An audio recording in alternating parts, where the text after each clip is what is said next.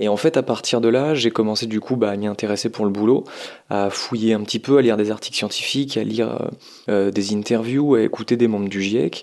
Et ça a planté des petites graines dans mon esprit qui ont fait que, malgré moi, euh, je ne sais pas si je suis devenu écolo, mais en tout cas, j'ai eu une conscience écologique qui s'est créée.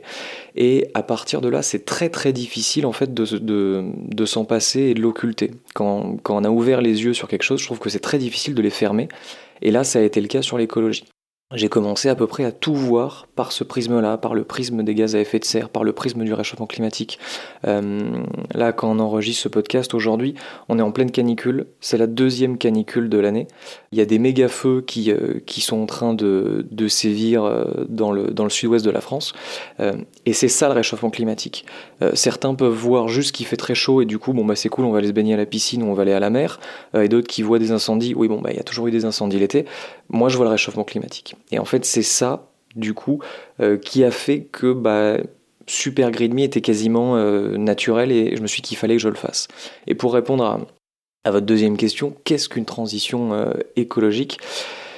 Je sais pas trop. je sais pas trop. Moi, je me suis dit que la transition écologique, ça allait être de réduire mon empreinte carbone. L'empreinte carbone, en fait, c'est les gaz à effet de serre que j'émets sur une année. Euh, en France, l'empreinte carbone moyenne pour un Français, elle est d'environ 10 tonnes d'équivalent CO2.